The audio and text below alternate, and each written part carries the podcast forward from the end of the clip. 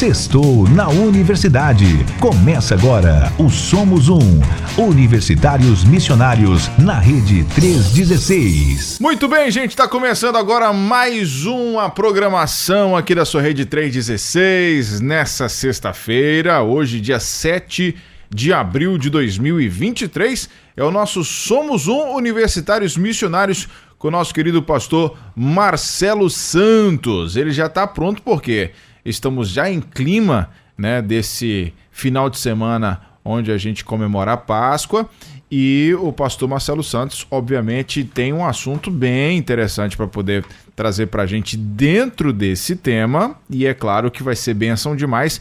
Eu já vou fazer o seguinte, já vou soltar a nossa vinhetinha aqui para poder já dar o play com o meu querido pastor Marcelo Santos. Pois é, feriadão de sexta-feira. Estamos aqui, 7 de abril. Pastor Marcelo Santos, boa tarde, queridão. Que bom te receber boa. mais uma vez por aqui.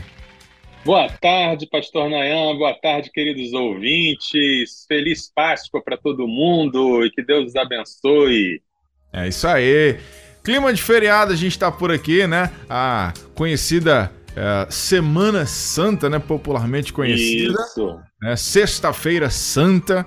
E a gente vai falar hoje. Na verdade, vamos tentar responder aqui essa, essas perguntas, né, pastor? Quem matou e quem mandou matar Jesus? É isso mesmo, pastor Marcelo? É isso mesmo. Esse é o tema do nosso programa. Quem matou e quem mandou matar Jesus? Então tá. Você já vai me falar então o, o que motivou você a pensar nesse tema, Pastor Marcelo?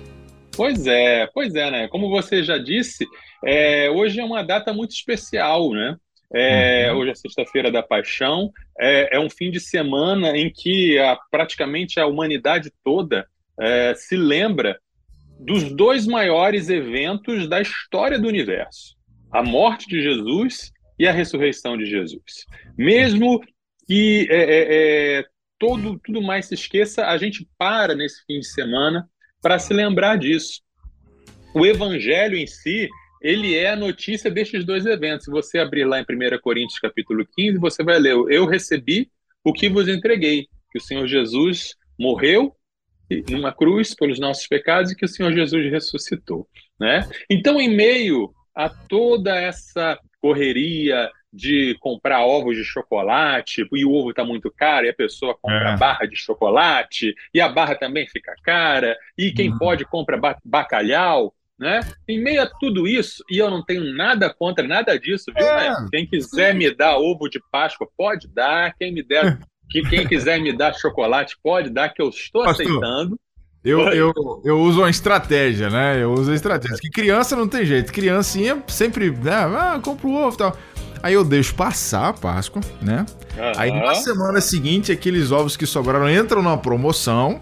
Isso, isso. 50% de desconto, aí a gente vai lá e faz uma gracinha. Mas hoje em dia as lojas estão espertas, Nayan. Você chega na segunda-feira, já não tem mais ovo nenhum, eles somem com os ovos, escondem tudo. Eu tentei fazer isso ano passado, não deu certo. Eles somem com os ovos na segunda-feira. Mas em meio a isso tudo, em meio a tudo isso, é, a gente tem essa oportunidade de refletir sobre esse evento tão importante. Né? Então, eu quero já pedir para os nossos ouvintes para você pegar o link do programa de hoje, você que está assistindo esse programa, pegue o link e cole e mande para os seus amigos. Mande para aquele seu amigo que vocês têm, têm falado de Jesus sobre ele. Mande para o seu RD. Mande para as pessoas do seu pequeno grupo. Você que já faz um trabalho dentro da universidade, né, porque tem gente que não sabe, mas o Somos Um é um projeto que visa capacitar os estudantes universitários para eles fazerem diferença. Então, essa é a sua oportunidade de você pegar esse link desse programa e falar: olha, dá uma ouvida aí nesse podcast, o que, que você acha disso aí? É bem legal, porque é uma oportunidade grande para a gente refletir, tá? Porque tudo que diz respeito à pessoa de Jesus rende muito assunto. Verdade. E a morte dele, mais ainda. É, muitos autores né, é, é, é, estavam envolvidos na sua morte. Muitos fatores estavam envolvidos na morte dele. Fatores políticos, fatores econômicos, fatores culturais e fatores religiosos. Até hoje, dois mil anos depois, ainda existe muito debate entre os historiadores, é, entre os juristas e entre os teólogos sobre por que Jesus morreu e quem foi que matou Jesus. Uhum. Né? Hoje em dia, no meio acadêmico, já não há mais dúvida de que Jesus existiu. Até o século XIX, tinham alguns estudiosos que diziam que Jesus nunca tinha existido, mas as descobertas arqueológicas e históricas sepultaram essa ideia. Todo mundo hoje é, que estuda, mesmo fora do cristianismo, sabe que existia um homem chamado Jesus e que foi morto sob o, o, o, a, o governo de Pôncio Pilatos, lá na província romana da Judéia. E tem muita discussão. Né? Por que Jesus morreu? Né? Quem foi o responsável? O que, que levou Jesus à morte? Por que um, um, um homem que falava só de amor teria sido morto? Tá? Então, hoje a gente vai fazer o nosso programa como se fosse uma investigação. Né? Uhum. Tem muita gente que gosta daqueles programas de detetive. Né? Tem, hoje em dia, a, a, a moda são os podcasts de true crime. O que, que é isso? São crimes reais que acontecem e a pessoa vai ouvindo a investigação daquele crime, né? as provas, quem foram os suspeitos, como é que a polícia investigou, o que aconteceu. Nós vamos fazer o nosso programa de hoje mais ou menos assim. Vamos levantar os suspeitos, vamos procurar as evidências e vamos é, reconstituir os eventos que levaram até a morte de Jesus. E aí a gente vai fazer um veredito aí, né? Descobrir quem matou Jesus, quem mandou matar Jesus. Tá? E se você, ouvinte, acha que essa é apenas uma curiosidade histórica, se você acha que isso é apenas algo que não tem nada a ver com a sua vida, fique até o final desse programa que você vai se surpreender, garanto a você. Show de bola. Então, aguçada a nossa curiosidade, quem mandou e quem mandou matar Jesus, né? E agora a gente quer saber do senhor, pastor Marcelo, é, os primeiros suspeitos, né? Já que estamos nesse clima de investigação, né? Vamos começar por aí. Os primeiros suspeitos não seriam os judeus, pastor Marcelo? Olha, Nanha, durante muitos séculos é, isso foi aceito como verdade. Uhum. Né? Durante muitos séculos eles foram colocados, o povo judeu foi colocado como aqueles que mataram Jesus, aqueles que são os suspeitos ou os réus de terem matado Jesus. E por causa disso, ao longo dos séculos, especialmente na Europa e nos Estados Unidos, muitos cristãos ou muitos ditos cristãos discriminaram e perseguiram o povo judeu sob a alegação de vocês mataram o nosso Senhor. Então, olha que coisa triste. Houve muita morte ao longo dos séculos, na Idade Média, mas até mesmo no, até o século XX. Muito antes de Hitler, tá? Não estou falando só de Hitler, não. Estou falando de, de coisas que aconteceram na Europa inteira, durante a Idade Média, durante a Idade Moderna, e que aconteceram nos Estados Unidos também, em nações ditas cristãs, em que judeus foram perseguidos, judeus foram é, é, é, espancados na rua, judeus foram perderam seus, suas lojas, seus trabalhos por causa dessa, desse preconceito e desse ódio que surgiu assim, não, vocês mataram Jesus, uhum. vocês são os culpados pela morte de Jesus, então vocês vão receber o nosso ódio. Uhum. O nome disso é antissemitismo, né? esse tipo específico de preconceito contra os judeus. A gente não pode fechar os olhos para essas chagas do passado, né? para essas coisas horríveis que aconteceram no passado. A gente tem que encarar o passado e dizer: puxa vida, isso aconteceu. Os antissemitas do passado e do presente se baseiam muito em textos como, por exemplo, Mateus 27. Mateus 27, de 21 a 26, nós lemos o seguinte: De novo, o governador Pilatos perguntou: Qual dos dois vocês querem que eu solte? Eles responderam: Barrabás. Pilatos lhes perguntou: Que farei então com Jesus chamado Cristo? Todos responderam: Que seja crucificado.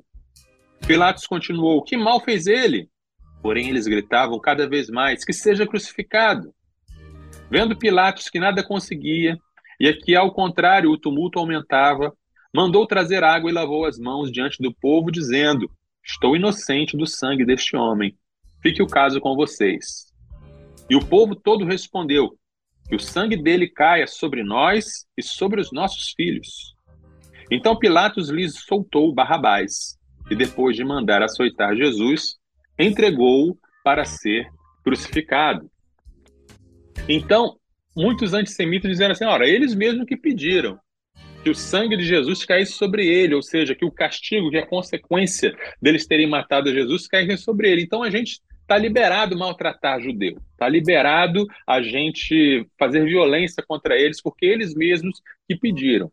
Mas as pessoas que fazem esse tipo de leitura do texto esquecem, primeiro, que quem se encarrega do castigo dos filhos de Deus é o próprio Deus. Quem se encarrega de castigar o povo de Deus é o próprio Deus. Não é a gente que, ou qualquer pessoa, que se coloque para essa função, para essa missão. Tá? E quando a gente olha para a história, a gente vê que houve um episódio histórico uma geração depois dessa, em que a cidade de Jerusalém foi destruída, o templo foi destruído, muitas pessoas morreram, né? o exército romano invadiu Jerusalém e espalhou o povo judeu pelo mundo inteiro. E o povo judeu, ele só veio a ter uma nação, isso aconteceu no ano 70, não 1970, ano 70. E o povo judeu só voltou a ter uma nação em 1948. Né? Ou seja, ficou quase a história toda pós-Jesus, o povo de Israel espalhado. Então, isso já é, se podemos imaginar assim, provavelmente, a mão de Deus pesando. Uhum. Mas isso aí não justifica que ninguém mais levante a mão, por hipótese nenhuma, porque ninguém tem, tem uh, justificado de violência. Tá? Uma outra coisa que deve ser levada em conta, Nayan, é que não foi o povo judeu como um todo que rejeitou Jesus. Não foi o povo judeu que rejeitou Jesus. O próprio Mateus, que escreveu esse relato que nós lemos aqui, era judeu, né? Aliás, João, né? O Evangelho de João, João fala assim: os judeus fizeram isso, os judeus fizeram aquilo, os judeus decidiram matar Jesus. Mas João, quando ele fala isso, ele está falando dos líderes judaicos. Ele está usando uma figura de linguagem para se referir aos líderes, porque ele próprio era judeu. Ah, toda, todos os autores do Novo Testamento, menos um, eram judeus. Só Lucas é que não era judeu. Né? Então, Paulo, Pedro, Tiago, Mateus, é, Marcos, João, todos. Aliás, a igreja primitiva toda era judaica. E finalmente Jesus era judeu. É, a gente não pode perder de vista isso. Ele nasceu como judeu, ele viveu como judeu, ele cumpria as leis e os costumes da Torá, da Bíblia hebraica. Ele é, é, foi disse que foi enviado às ovelhas perdidas de Israel. Ele mandou os discípulos dele, enquanto ele estava na terra, para pregarem ao povo de Israel. Ele ofereceu essa mensagem para Israel, ele era o cumprimento das promessas de Deus para Israel. E Jesus não rejeitou Israel. Durante, o durante os evangelhos e também durante o livro de Atos, a gente vê constantemente o evangelho sendo oferecido primeiro para os judeus.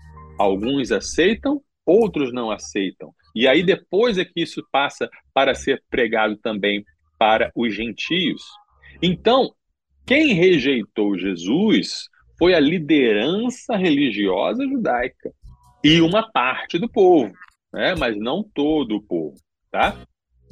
E por que, que essa liderança religiosa judaica é, odiou Jesus desde o início? Eles foram bem coerentes, a gente pode conferir a eles essa, essa qualidade. Eles foram bem coerentes. Né? Desde o início, eles se, se levantaram contra Jesus. Primeiro, porque o poder e a renda deles eram baseados na administração do templo.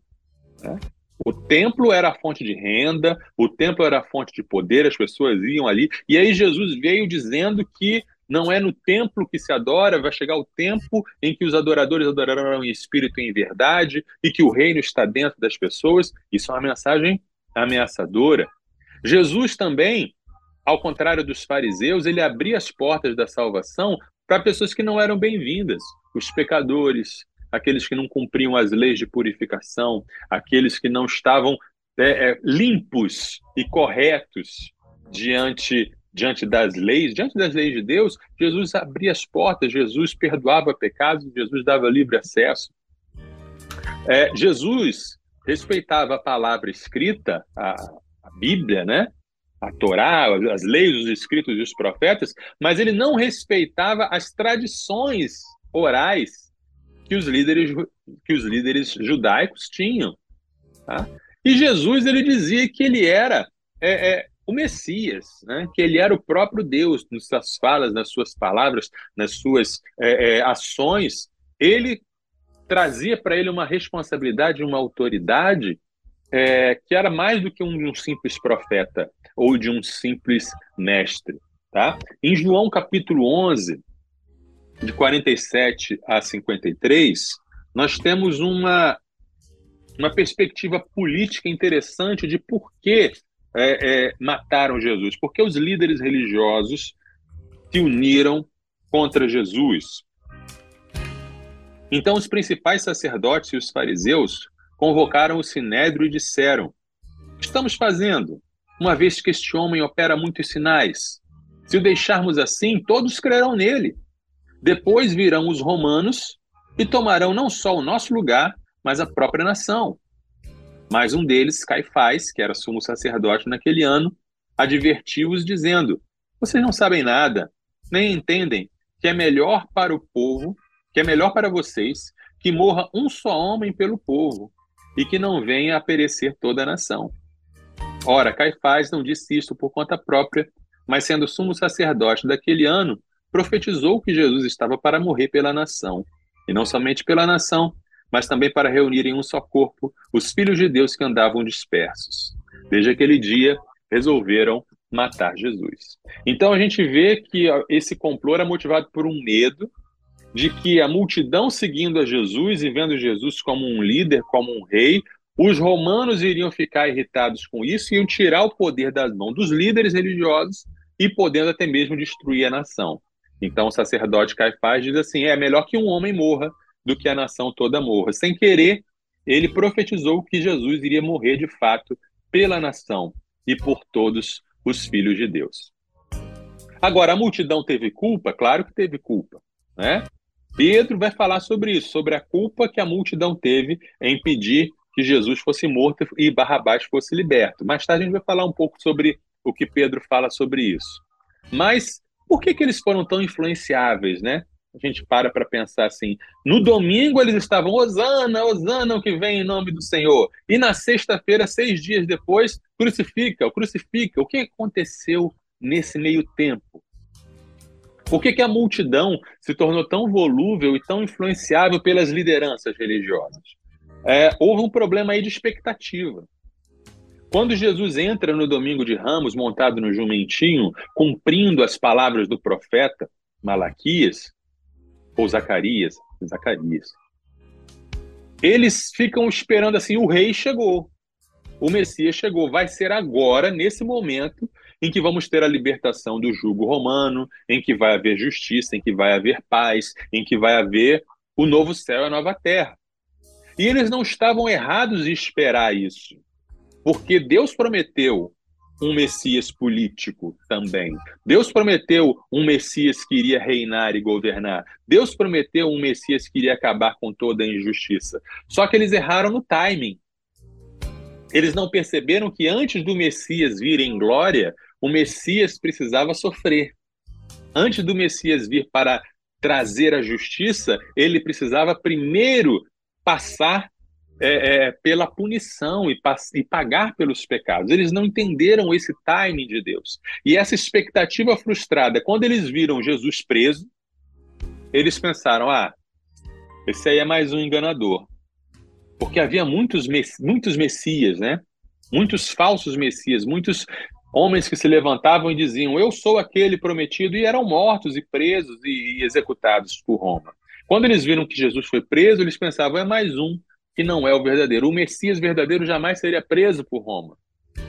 Então, por isso, foi fácil os líderes religiosos influenciarem eles para dizerem: crucifica, ou vai embora com esse aí, que nós não queremos nada com esse. Isso é até uma, um, um, um, um ensinamento para nós, para nós tomarmos cuidado com expectativas em relação a Deus que não estão de acordo com a palavra de Deus.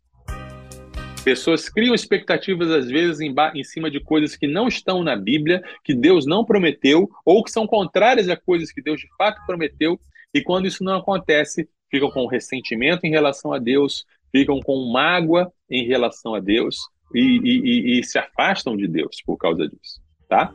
Então, resumindo essa, essa, essa segunda pergunta, né, se os judeus foram os responsáveis, podemos dizer que as lideranças judaicas e uma parcela do povo foram responsáveis. Mas eles não excluem a nossa lista de suspeitos. Ainda temos outros suspeitos para definir e para procurar entender aí quem cometeu esse crime. Entendi.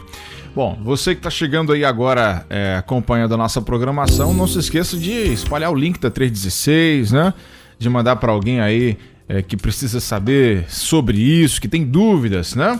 É, sobre essa nossa pergunta-tema, é, que é quem matou e quem mandou matar Jesus, tá bom?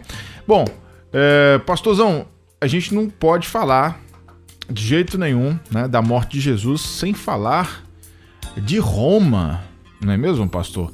Falamos é aí verdade. de Deus, mas tem que colocar Roma na conversa aí, né, pastor? Com certeza, com certeza. Se não fosse Roma, né, se não fossem os romanos, Jesus não morreria em uma cruz. Tá? Uhum. É, João, capítulo 18, a gente vai ver bem detalhadamente sobre isso. Ó. Em João 18, de 29 a 32, está escrito assim: Então Pilatos saiu para falar com eles e perguntou: Que acusação vocês trazem contra este homem? Eles responderam: Se este não fosse malfeitor, não o teríamos entregue ao Senhor. Então Pilatos disse: Levem-no daqui, julguem segundo a lei de vocês. Ao que os judeus responderam: Não nos é lícito matar ninguém. Isso aconteceu para que se cumprisse a palavra de Jesus, significando com que tipo de morte estava para morrer. É, os, as lideranças judaicas já tinham tentado matar Jesus antes, certo? Já tinham tentado apedrejá-lo e já tinham tentado jogá-lo do alto de um penhasco, né? Mas aqui eles queriam que a morte de Jesus fosse oficial. E a morte de Jesus não podia ser um linchamento. A morte de Estevão, por exemplo, por apedrejamento, não foi oficial. Foi um linchamento, foi um tumulto ali. Mas para uma morte ser oficial, tinha que ser através de Roma. Eles não tinham autoridade legal para matar alguém, só Roma tinha. E Roma matava através da cruz. Né? Roma eliminava os inimigos do império com a cruz. Não foi o Império Romano que inventou a cruz, tá? A cruz ela já era usada por gregos, cartagineses e persas. Porém, o Império Romano aperfeiçoou esse método e usou em larga escala, usou a cruz em escala industrial. Né? A crucificação ela era destinada a infligir a quantidade máxima de vergonha e tortura à vítima. Né? As crucificações romanas eram realizadas em público para que todos os que vissem o horror ficassem desencorajados de ir contra o governo romano. Né? A crucificação era algo tão horrível que foi reservada apenas aos piores criminosos. E mesmo assim, Roma crucificou muita gente alguém escreveu certa vez assim, quando, quando alguém fala que Jesus ele era apenas um cara legal, né, que Jesus era apenas um cara bonzinho que pregava paz e amor e só falava mensagens good vibes, uhum. ah, alguém escreveu assim: você não crucifica pessoas legais, você crucifica ameaças. Né? Jesus era uma ameaça. Jesus se tornou uma ameaça para o império. E por quê? Quando os judeus chegam para Pilatos e dizem: Ah, esse homem diz que ele é o Messias, Pilatos não estava nem aí. Pilatos não podia se importar menos com a acusação de ser Messias, com a acusação de ser filho de Deus. Né? Os romanos conheciam muitos deuses e muitos filhos de deuses. Né? Temos as histórias de Hércules, temos todo, todos os personagens da mitologia grega e da mitologia romana são filhos de algum deus. Então, para Pilatos, isso era só um detalhe da lei dos judeus que eles tinham que, tinham que resolver internamente. Mas, quando os judeus falam, os líderes judeus falam, não, peraí, tem outra acusação contra ele, ele disse que ele é um rei. Aí o bicho pegou. Ele disse que ele é o rei. E aí nós lemos em João capítulo 19 o relato disso aí. João 19, de 12 a 16. A partir desse momento, Pilatos queria soltá-lo. Mas os judeus gritavam: se você soltar este homem, não é amigo de César. Todo aquele que se faz rei é contra César. Quando Pilatos ouviu essas palavras, trouxe Jesus para fora e sentou-se no tribunal, no lugar chamado Pavimento, em hebraico Gabatá, e era a preparação da Páscoa por volta do meio-dia. E Pilatos disse aos judeus: Eis aqui o rei de vocês. Eles, porém, clamavam: Fora, fora, crucifique-o. Então Pilatos perguntou: Devo crucificar o rei de vocês? Os principais sacerdotes responderam: Não temos, não temos rei senão César. Então Pilatos entregou Jesus para ser crucificado e eles o levaram. Olha só que coisa interessante, né? Os líderes judeus, que sempre foram ensinados que Deus é o rei, Deus é o verdadeiro rei de Israel, aí eles chegam e falam: não temos rei senão César. E essa é a questão principal. Quem é o rei? Quem é que manda? César, o imperador, ou Cristo? Essa é a verdadeira característica subversiva do evangelho. Jesus é o verdadeiro rei. O Império Romano dizia assim: Christus diz assim, é, é, é, Kyrios, César é Kyrios, é o Senhor. Kyrios é a palavra Senhor. E os cristãos diziam, Cristo é o Senhor. Né? Os cristãos não se dobravam ao culto ao imperador. É por isso, por essa razão, que Roma considerava uma ameaça. Jesus como o rei. Não podia ter outro rei senão César. Mas a, a mensagem do evangelho é justamente essa. Jesus é o rei. Jesus é o verdadeiro rei. Os poderes do mundo vêm e vão, mas o poder de Jesus permanece para sempre. É por isso que a ressurreição é tão importante, Nayan, porque quando Jesus ressuscita, Roma achou, ao matar Jesus, Roma estava matando apenas mais um revolucionário, mais um pretenso rei. Mas quando Deus ressuscita Jesus dentre os mortos, vencendo o selo do império, vencendo os soldados que estavam ali para prendê-lo, vencendo a própria morte, vencendo a cruz. Quando Jesus ressuscita, Deus está mostrando aqui: esse é sim o verdadeiro rei. Né? Esse é sim o verdadeiro poder que governa o mundo, não é Roma. Roma pode ter exércitos impressionantes, Roma pode ter muito dinheiro, Roma pode construir grandes prédios, bonitos edifícios, belas estradas, mas quem governa o mundo de verdade é esse que foi morto e que foi ressuscitado. Né? Esse é o verdadeiro rei. Show de bola. Uh, nós vamos seguindo por aqui nesse nosso quadro de hoje, uh, Universitários Missionários, um tema Quem matou e quem mandou matar Jesus. Nessa sexta-feira, feriado, você que está aí acompanhando a gente, acabou de chegar, seja muito bem-vindo, seja muito bem-vinda. É, obrigado pela sua audiência. Continue conosco aqui no nosso Tarde Viva até as 5 da tarde e aqui de forma muito especial no nosso Somos Um. É, já que é, explicamos aí a, essa, essa atuação de Roma, vamos dizer assim, né? É, como que é importante falar sobre Roma nesse sentido. É, a gente começa então a fazer uma reflexão, pastor, se seria blasfêmia dizer que quem matou Jesus foi Deus. E aí, pastorzão? Não, não seria blasfêmia, não, né?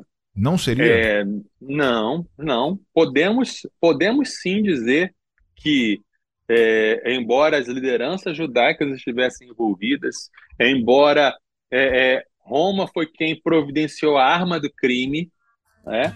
mas podemos dizer, entender que por trás de tudo quem realmente fez com que isso acontecesse foi Deus. Tem um texto muito interessante que aí a gente vai voltar para o que Pedro fala sobre a participação dos judeus, é em Atos capítulo 3, de 13 a 15 e é, 17 e 18.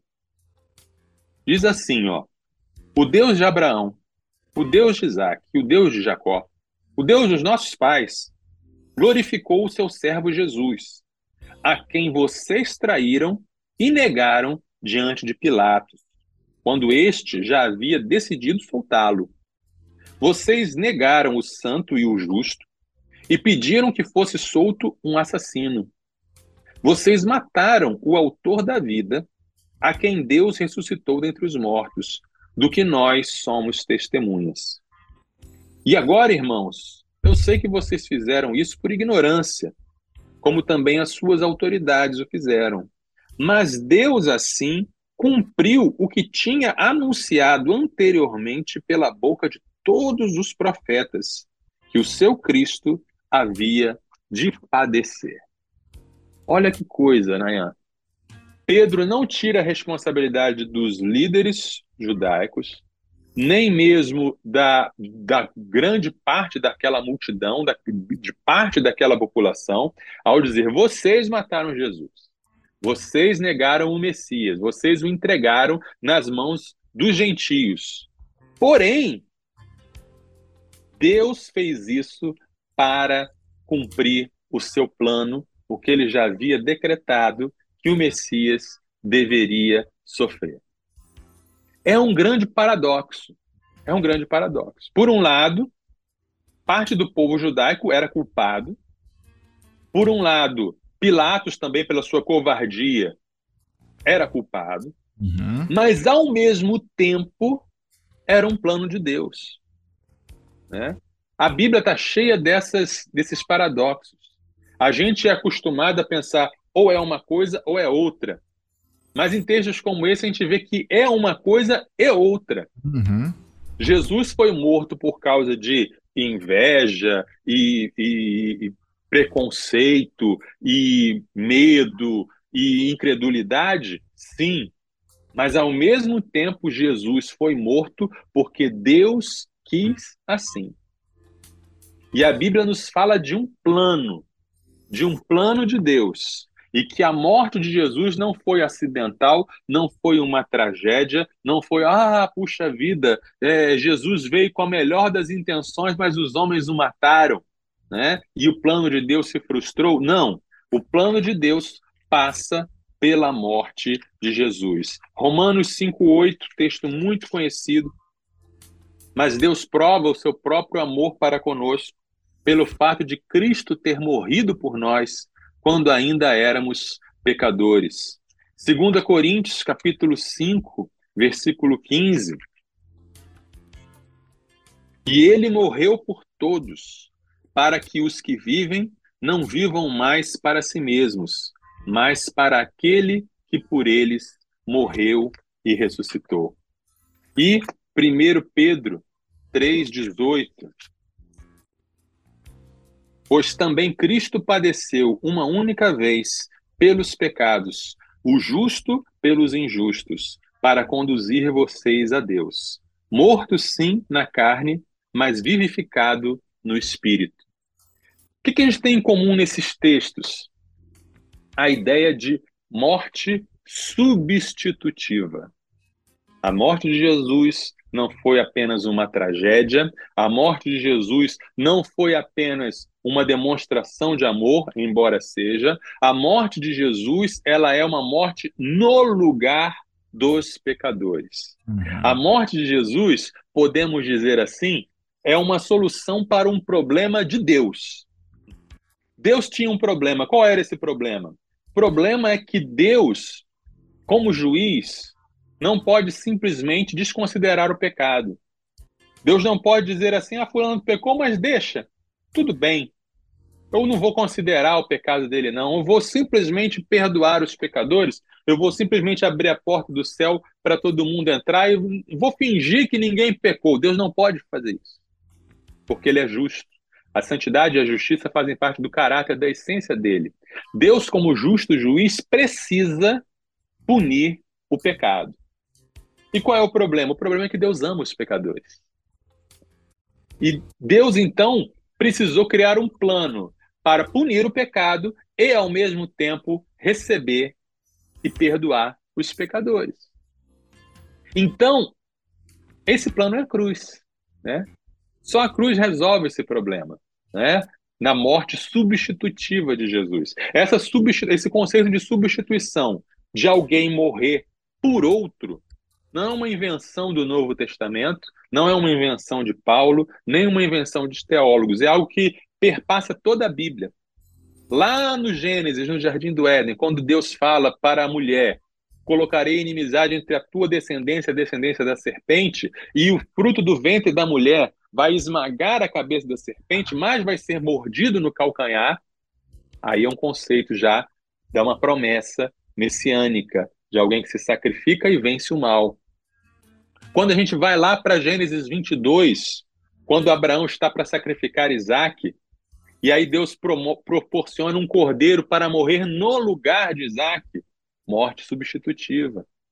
O conceito do cordeiro pascual, o cordeiro que é morto e o sangue dele é colocado nos umbrais da porta para que o anjo da morte passe por cima. O cordeiro morre para que o primogênito da casa não morra.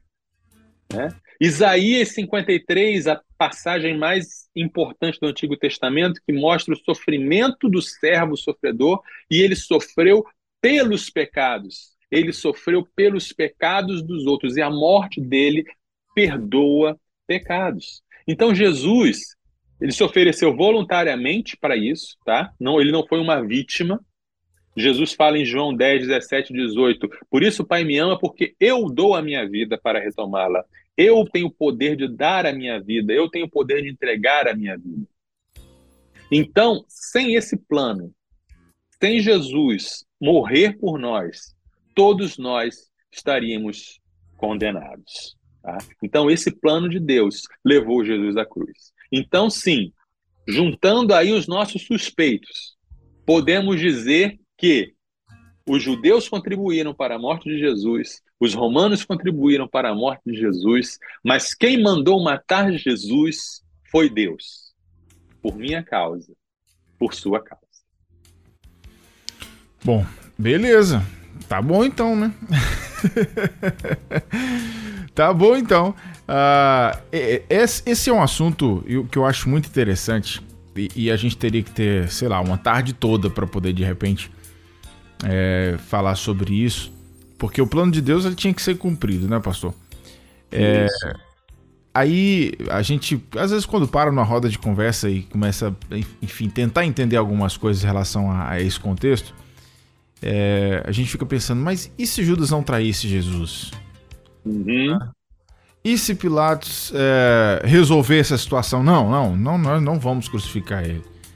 Uhum. E se não houvesse essa, esse movimento todo, né, toda essa, essa esse plano, é, de repente ali não, não as peças não se encaixavam no, no, no caminho e, e, Jesus não, não conseguisse de repente ir para a cruz, né?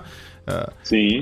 Fica nesse e se, e se, e se. E se. É. é. Você sabe. Como, é que seria, como é que seria o sacrifício de Jesus? Porque ele tinha que se sacrificar de alguma forma. É. Teria que acontecer você, isso, né? Você sabe que do começo ao fim da vida de Jesus, Satanás tentou a todo custo, de todas as maneiras, impedir que Jesus morresse na cruz. Satanás não quis que Jesus morresse na cruz tá? A gente canta aqueles cânticos, né? Ah, na cruz Satanás teve a sua vitória, mas aí na ressurreição ele, ele perdeu. Não, não é nada disso. Satanás não queria e tentou de tudo para Jesus não morrer na cruz. Primeiro, tentando matá-lo antes, uhum. antes dos dois anos de idade, com Herodes, né? Se joga aqui do alto do templo, né? Uhum. Em Nazaré, quando iam jogá-lo do, do, do precipício, quando tentaram apedrejá-lo. Mas principalmente o diabo tenta Jesus para Jesus não morrer na cruz. Se és o filho de Deus, multiplica os pães. Se és o filho de Deus, olha, eu te dou o mundo inteiro. Na cruz, todo mundo que passava pela cruz, todo mundo, é uma, é uma repetição assustadora. Todo mundo fala a mesma coisa para Jesus: desce da cruz. Se tu és o Messias, desce da cruz. Desce da cruz, desce da cruz. E quando Jesus finalmente entrega o Espírito e diz está consumado, aí foi a derrota de Satanás. É. Tá? E quando a gente vê o que poderia ter sido diferente, a gente tem que conjugar essas duas coisas que é difícil de, são difíceis de entrar na nossa cabeça.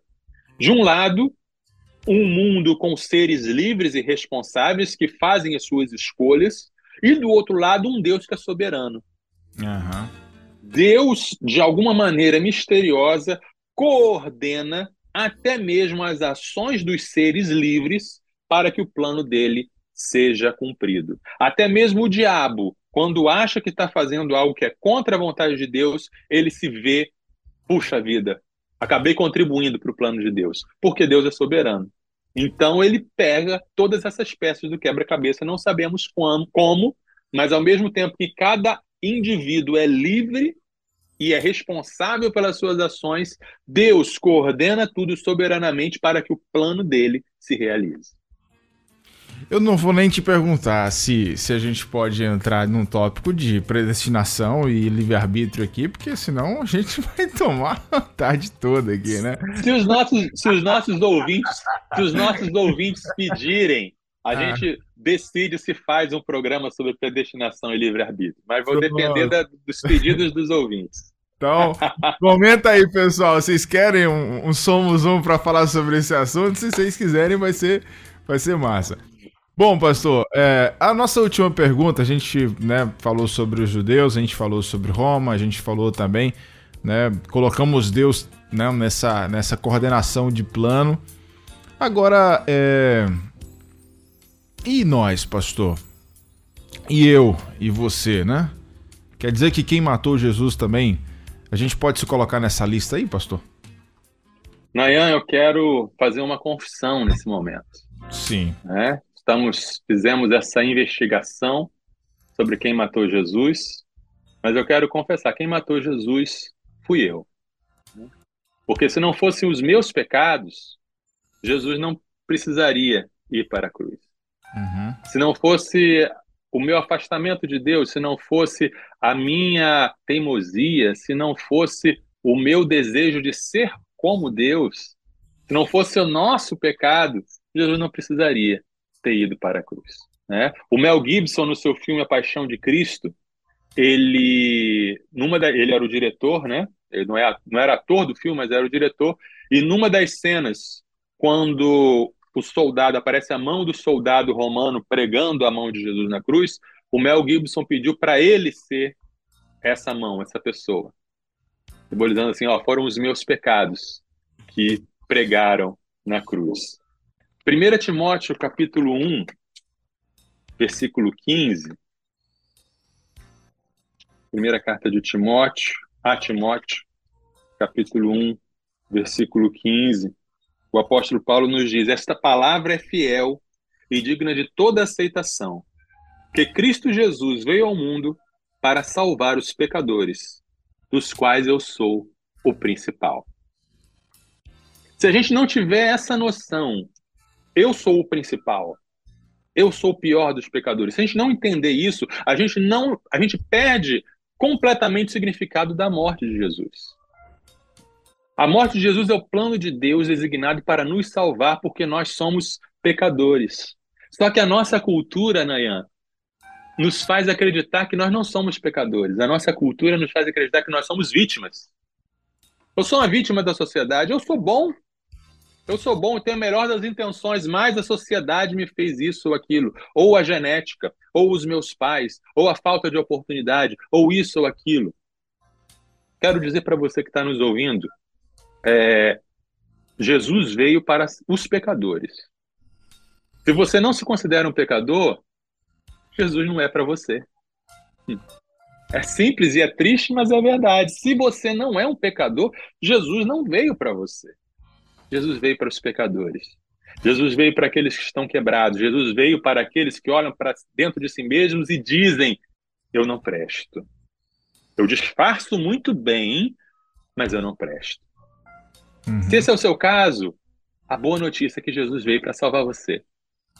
Se esse é o seu caso, a boa notícia é que Jesus veio para quem não presta. Você pode chegar a Jesus com a sua culpa, com a sua vergonha, olhar para ele pendurado lá na cruz e dizer: Foi por mim. Mas ao mesmo tempo que isso lhe provocar tristeza, isso também te provoca alívio por saber que esse sangue derramado é suficiente para te perdoar. Aquele, aquele sofrimento todo é o que precisou acontecer para você ser aceito. Deus derramou a ira dele sobre o pecado na pessoa de Jesus para ele não precisar se irar com você. Então, se você chega até Jesus com a sua culpa, com a sua vergonha, com a, a, a, sua humilhação, você pode ser inundado pelo pleno perdão de Deus, a certeza da aceitação, a alegria de saber que o sacrifício de Jesus resolve o problema do pecado. Quando ele diz está consumado, o véu do templo se rasga, o acesso para Deus é aberto, a obra está completa. Essa alegria, essa gratidão muda a nossa vida e nos faz querer viver para Jesus. A esperança para os pecadores, porque Jesus morreu por nós. Maravilha.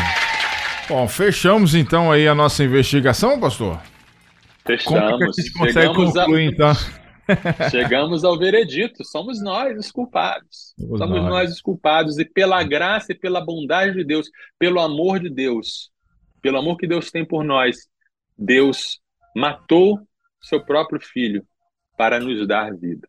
E esse grande amor está disponível a todo aquele que crê em Jesus, que se entrega a Ele. Amém. Show de bola. A gente fecha então aqui o nosso quadro é, Somos Um, Universitários Missionários com o nosso querido pastor Marcelo, né? Uh, que você que está aí acompanhando a gente tenha entendido isso. Daqui a pouquinho vai estar disponível esse material tanto no nosso canal no YouTube, uh, da Rede 316, quanto também nas plataformas de podcasts e no nosso site para você baixar. Você que está chegando agora, você vai poder baixar e ouvir tranquilamente, né? De graça e no seu tempo, tá bom? Mas entenda sobre isso, quem matou e quem mandou matar Jesus. Pastor Marcelo, boa Páscoa para o senhor, tá bom? Bom final de semana. Feliz Páscoa, feliz Páscoa a todos os nossos ouvintes, que Deus abençoe a todos. Amém. E sexta-feira que vem já tem o tema, pastor, da, do nosso Sim. programa? Sim, a ressurreição de Jesus e a nossa ressurreição. A ressurreição e a nossa ressurreição. Fechado. Pastorzão, um abraço, tá bom? Deus abençoe. Fique Deus abençoe. Feliz Páscoa. Valeu. Conversamos com o nosso querido pastor Marcelo Santos. No Somos Um Universitários Missionários dessa sexta-feira, 7 de abril de 2023, aqui na nossa Rede 316. Essa sexta-feira é feriadão. Sextou na Universidade. Universitários Missionários na Rede 316.